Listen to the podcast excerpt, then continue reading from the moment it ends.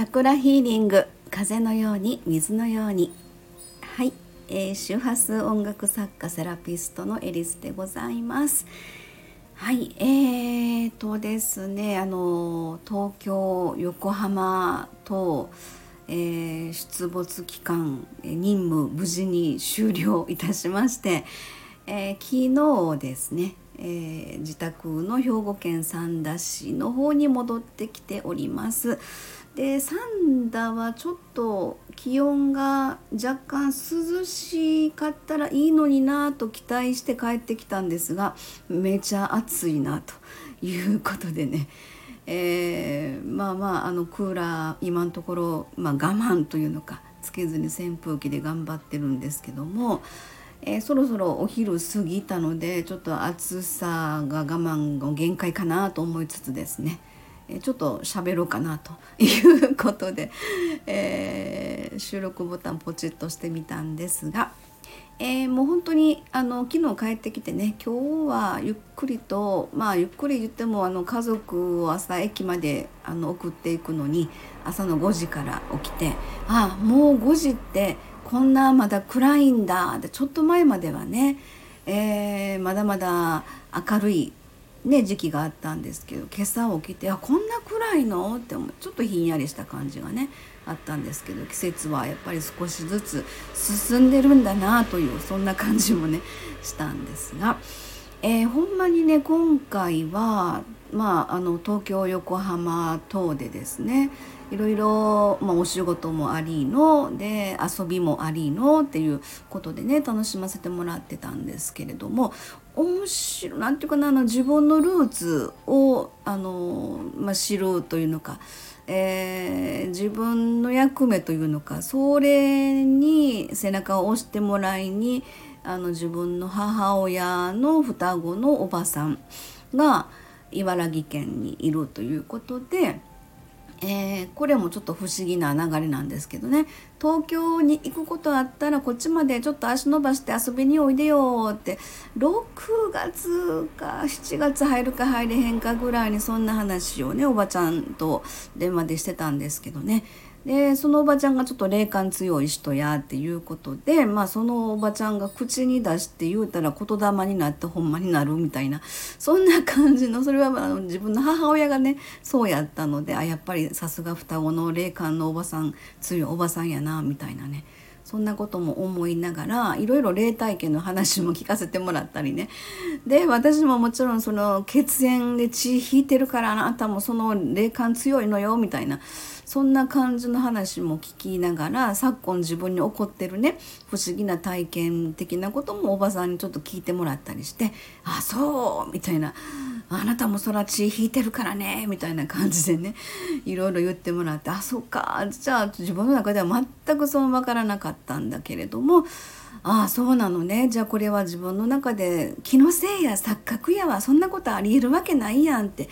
全部否定してたんですよね自分の中で。そんなちょっと頭おかしなったんかなぐらいの勢いで自分の中では思ってたのでそれをおばさんに言ったら「いやいやもうそれはねあの私本名とも子なんですけどね。とも子ちゃんのそれは使命やからね」ってしっかりとそれやったらいいと思うよっていうふうに、まあ、背中を押していただいたという、まあ、そのことで自分が今やってることがねちょっとこう自分の中の奥のもう一個扉が何か開いてそこから今まで使ってきてなかった自分では気づいてなかったエネルギー的なものが、まあ、曲を作るにしても、えー、まあ、鑑定とかねあとはいろいろセッションとかやらせてもらってますけどチャクラヒーリングとかねそういうところから実は情報以外の何かわからないこうメッセージがポンと頭に入ることが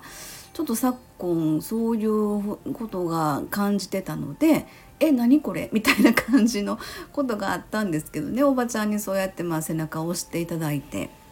あそうか分かりました」ということでまあ腹に落としてねよっしゃじゃあ覚悟決めて自分の仕事としてやらせていただこうみたいなそんな感じでねまあそういう一日があったりとかあといろいろまあ横浜でも遊ばせていただいたりとか あのいろいろあの東京にいてる友達とかフェイスブックつながりの人とか、えー、投稿したりした時にみんなに「おのぼりさんや」って東京の人は誰もゴンドラなんか乗れへんとか いろいろ言われて横浜で、えー、日清のねカップヌードルミュージアムで自分で手作りでマイカップヌードルのなんか体験みたいなのとかあったりとかですね。それもやってきたんですよね。でそらもあの行けへんって地元の人間は行けへんってそらそうやろなと思いながらあのまあこっちで大阪の人間がね通天閣に登れへんのと一緒で、まあ、もちろん東京の人が東京タワーに登ることはしないっていうのと、まあ、同じだろうなというふうに思いながらですねまあまあでもあの向こう行ったら行ったでねそうやってちょっとこうあの普段しないことね。やっぱりそんなんでちょっとこう自分の中の新たな刺激じゃないですけど結構楽しんでねやってきたんです。でそんなんとかまああの一番の目的は自分たちのあの師匠でありますサックス奏者の、えー、音楽呼吸法のあの師匠先生ですよね。その方の古希のバースデーパーティー。そこであの実は参加させていただいてあのちょっと演奏の時間をいただいたということで本当ね670人ぐらいのいらっしゃるあの全てあのその師匠のねえー、っとお友達とかお仕事関係の人とか、まあ、音楽家さんなのでもうほんといろんな方業界の人とかもいらっしゃったりとかルパン三世の映画の挿入歌も作ってはるのでその関係の人が来てたりとかあとはいろんな方面でちょっとこれからあのまあ古希という70を迎えられた先生なんですけどね。まだまだ現役ですごいもう方やなと思いつつですね、えー、これからいろんな展開がまた新しいもしかしたら誰もやってないことじゃないかなとこれからいろいろ始めていきはるみたいな話もねもちろん音楽を使ったということなんですけどそんなこともお話を聞かせていただいたりとかもうすごい私なんかあの誰もやってないことをやるっていうそのそのなんていうのフレーズがすごい自分はワクワクするので 私は割と誰もやってないことがやるっていうのがすごい自分の中でワクワクする方なのでまあ周波数音楽っていうふうに言うてやってんのももしかするとその一つかなと自分で思ったりねするんですけれどもまあそんな感じで、えー、東京、えー、横浜いろいろあの任務遂行、無事に終了いたしましてでえっと自宅に戻ってきてねでそれで今日は朝からも普通に、えー、掃除して洗濯して みたいな普通の主婦を過ごしてますと。でまあこれから自分の中であのまた10、えーと、11月かな？11月には九州の方面にまたあの周波数音楽セラピーライブツアーが始まりますのでこれも横浜滞在中にあちらの九州の方とねちょっとあの連絡取らせていただいてうちの社長がですよ、